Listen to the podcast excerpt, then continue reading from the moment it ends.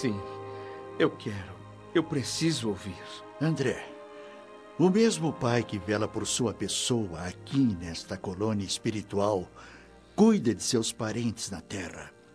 Devemos com certeza ter nosso agrupamento familiar no planeta como sagrada construção, mas sem esquecer que nossas famílias são apenas secções da família universal sob a direção de Deus.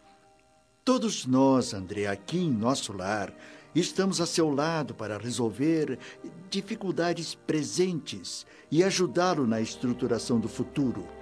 Mas não temos tempo para voltar às zonas estéreis de lamentação. Senhor Clarencio, a lição que me dá não poderia ser mais clara e objetiva. Admito ter errado e muito, mas a meu favor não teria nem mesmo o mérito de haver lutado com unhas e dentes naquela verdadeira selva de competições que é o planeta Terra. A própria vida me forçava a disputar vantagens, a buscar situações cada vez melhores. Eu tinha que obter recursos, lícitos, é claro, para atender à família. Pois o programa aqui não é diferente, André. Divergem um pouco os detalhes, mas na essência continua tudo igual.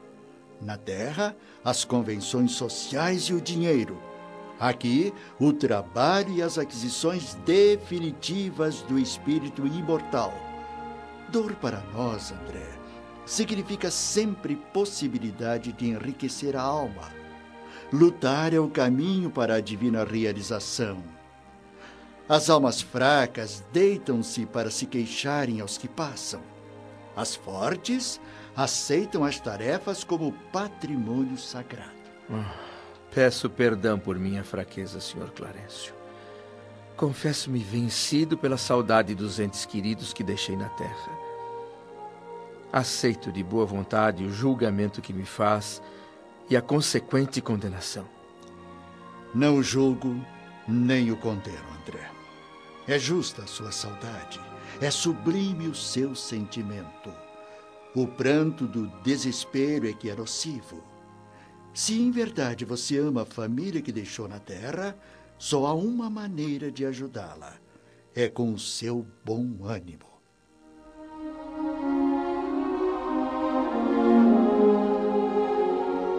Meu estado geral melhorava a cada dia. Tentava criar pensamentos novos, disciplinar os lábios e alcançar equilíbrio. Começava a compreender que esforço necessário não é imposição esmagadora, que luta edificante não é padecimento e que lamentações trazem lembranças egoístas. As dores diminuíam, eu já podia me movimentar com certa facilidade e meu coração cada vez mais era dominado por um sentimento de alívio. Em alguns momentos, uma ou outra recordação mais forte trazia de volta a angústia, o receio do desconhecido e a mágoa da inadaptação. Mas apesar disso, o saldo era positivo. A segurança crescia dentro de mim.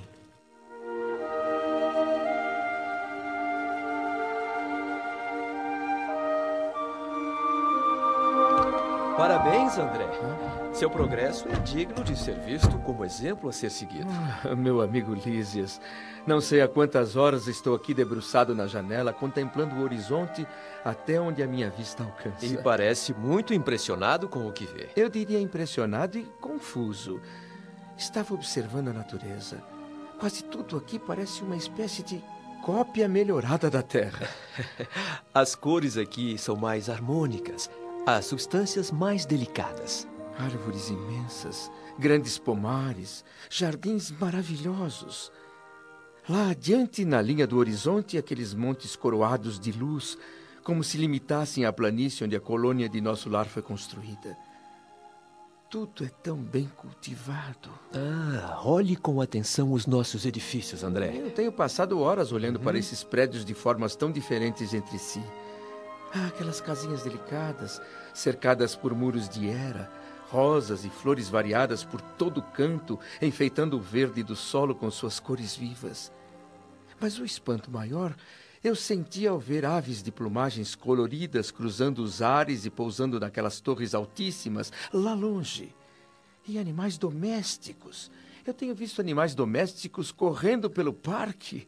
Não consegue atinar com tudo isso, não é, meu amigo? Fico imaginando quantas perguntas estarão fervilhando em sua mente. Ah, não pode imaginar quantas. Meu modesto raciocínio não entende esta situação, Lísias. Se me encontro verdadeiramente numa esfera espiritual, por que tudo aqui é, é tão parecido com o planeta Terra? Mas, mesmo na superfície da Terra, existem inúmeros planos diferentes e surpreendentes para o ser humano encarnado. Por outro lado, a morte do corpo físico não leva o homem a nenhum estado miraculoso. Evolução é sempre um processo gradual. Existem múltiplas regiões para os desencarnados, onde almas e sentimentos, formas e coisas obedecem a princípios naturais de desenvolvimento e hierarquia justa. Daí a semelhança. Meu caro Lísias, tudo isso ainda me fascina e assusta. Mas tem minha palavra de que estou profundamente interessado e empenhado em aprender. A pergunta mais importante, contudo, eu vou lhe fazer agora. Uhum. É possível aqui em nosso lar o encontro com familiares e amigos que nos antecederam na morte do corpo físico? Como não? Pensa que está esquecido? Sim, e por que não me visitam? Na terra sempre contei com o carinho e o amor dos meus pais. Eles deixaram o mundo bem antes de mim e até agora não deram sinal de vida. Sua mãe o tem ajudado dia e noite, André, desde que sua enfermidade se agravou ainda na Terra. Como assim? Hum, talvez não saiba. Mas logo que você deixou o corpo físico, permaneceu nas esferas inferiores durante oito anos. Oito anos? e sua mãe jamais desanimou. Intercedeu muitas vezes a seu favor.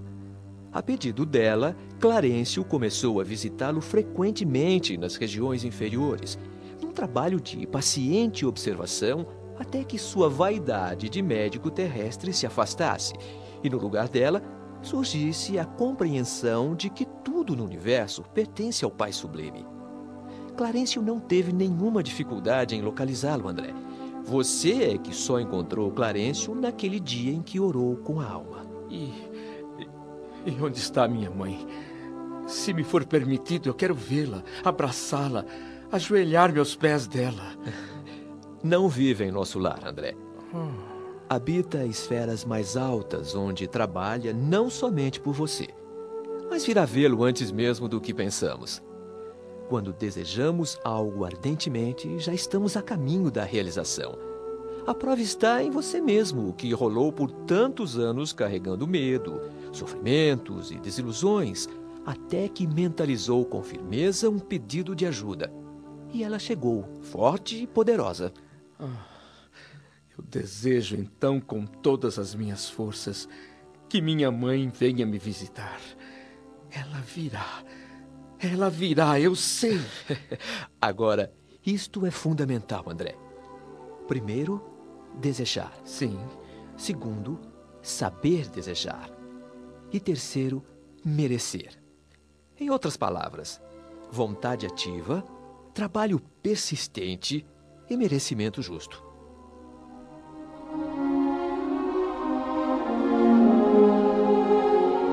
As palavras de Lísias eram poderosas, não deixavam margem a questionamentos.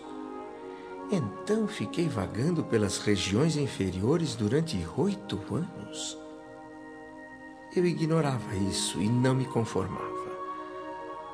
Outra coisa que me deixava frustrado e com uma invencível sensação de abandono. Tantos parentes e amigos haviam deixado bem antes de mim o corpo físico.